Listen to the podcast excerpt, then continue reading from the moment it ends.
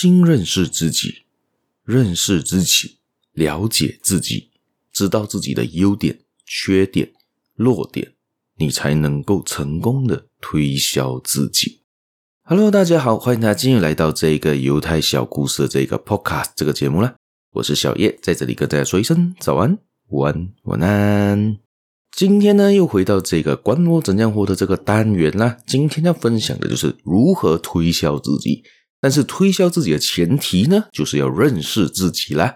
如果你不认识自己呢，你要如何推销自己出去呢？掩盖自己的弱点，推销自己的优点呢？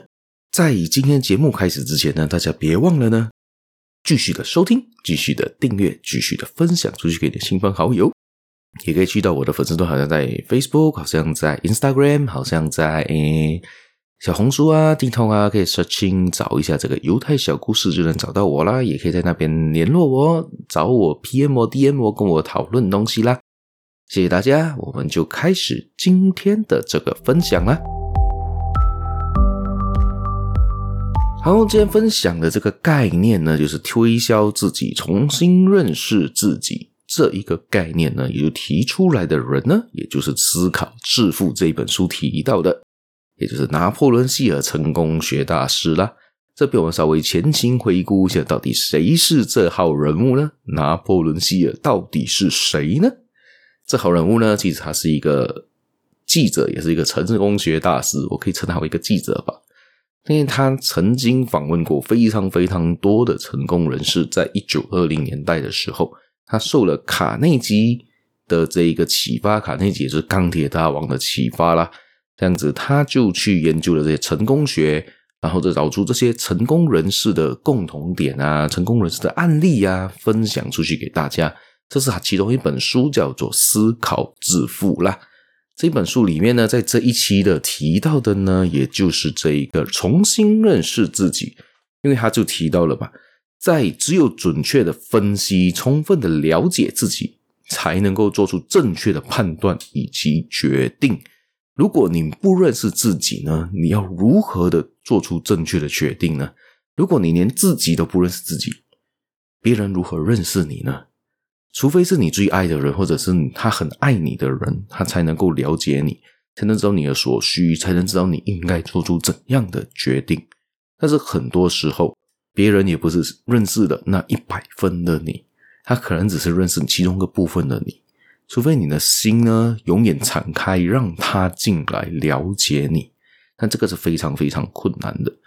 倒不如呢，你自己先分析一下自己吧。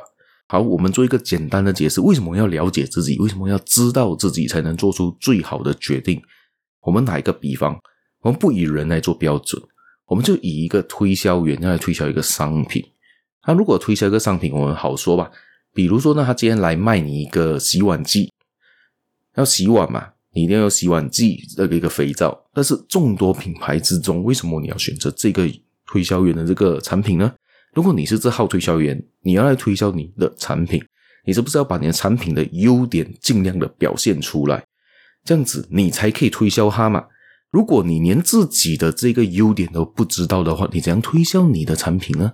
比如说你这个洗洁精、这个洗碗精，你可以跟人家说：“哦，它洗得比人家的干净，我只要用一滴就。”可以抵人家的两滴，或是我这个超级浓缩的，或者是我这个是不伤手的，或者是我这个洗的特别干净的，等等等等的嘛。你有自己的优点，你要说出来。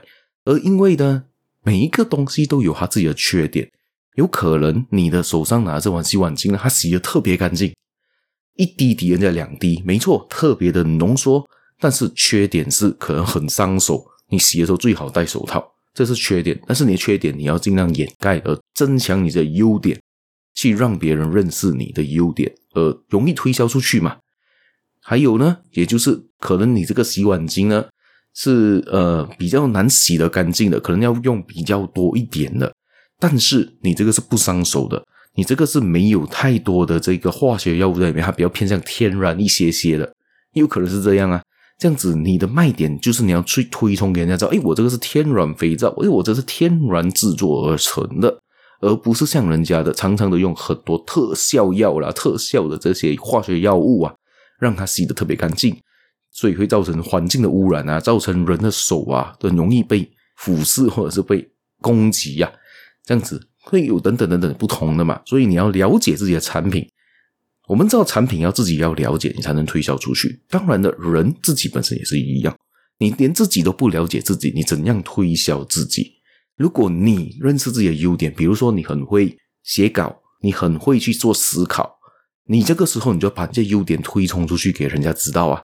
你要给他说：“诶，我很会写稿啊，我很会去思考方面的部分。”但是又可能你很会思考，你很会写稿，但是你很不会推销自己。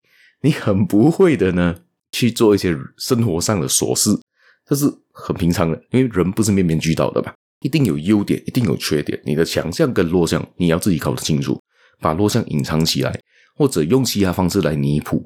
可能找同事的帮忙，一个同事可能是另外一个人格，他就可以用他的优点来补充你的缺点，然后他的缺点，你就可以用你的优点来补充他的缺点，所以这样是互惠互利嘛，双赢局面，这是另外一种做法。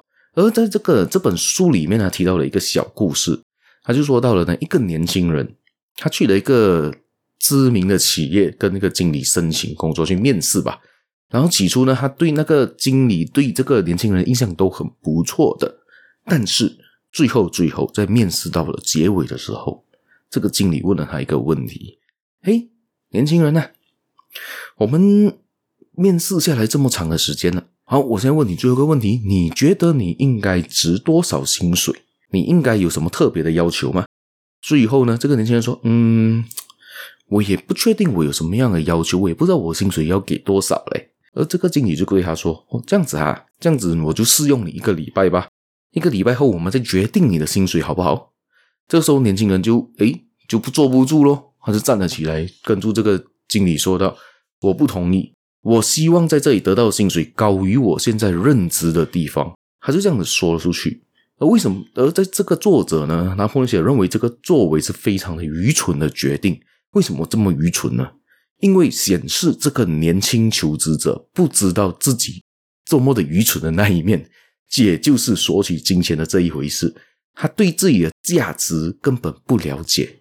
如果说你今天去做一个面试，你知道自己的价值所在，你知道自己的价钱，你知道自己可以对这间公司、这间企业带来什么样的一个好处，你就可以把你的优点交出来，然后你的价钱方面，你也可以先说出来啊。你觉得你自己值这笔钱嘛？这样子的话，你就提早说了。然后如果对方能够接受，对方认为你有这个价值的话，他就接受你了。一开始从来不说，突然间就跟大家说：“喂，我要十千块，我要二十千，我要一百万。”我才来做这份工作，这样子的话，对方跟你的价值所在是不一样的，倒不如你一开始就把明码价钱丢出来了，从头开始就说：诶，这份工作我现在任职的工作没有问题啊，我现在就是想换一个跑道，我想要找更好的待遇，而这个做更好待遇，我觉得我应该值这笔价，我应该值五千，我应该值十千，我应该值一百万，随便你说，你说出去之后，但是你要确定自己有那个才能啊，不然就感觉你自己。膨胀自己罢了，这样呢，对方也知道你有明码价额，对方也认为你值不值这个价位。如果是值的话，他就接受你了，也不用再有后部的这个部分。所以呢，事实上，一个人的经济要求或希望与一个人的自身价值毫不相关。你的价值完全决定于你提供的服务的能力或激励他人提供服务的能力。这个是他的结尾了。所以呢，要重新认识自己，先认识自己开始吧。所以听完这一集呢，大家可以想想看，你认识自己吗？你的优点是什么？你的缺点是什么？你要怎样去增强你的优点，尽量弱化你的弱点，还是你要改善你的弱点？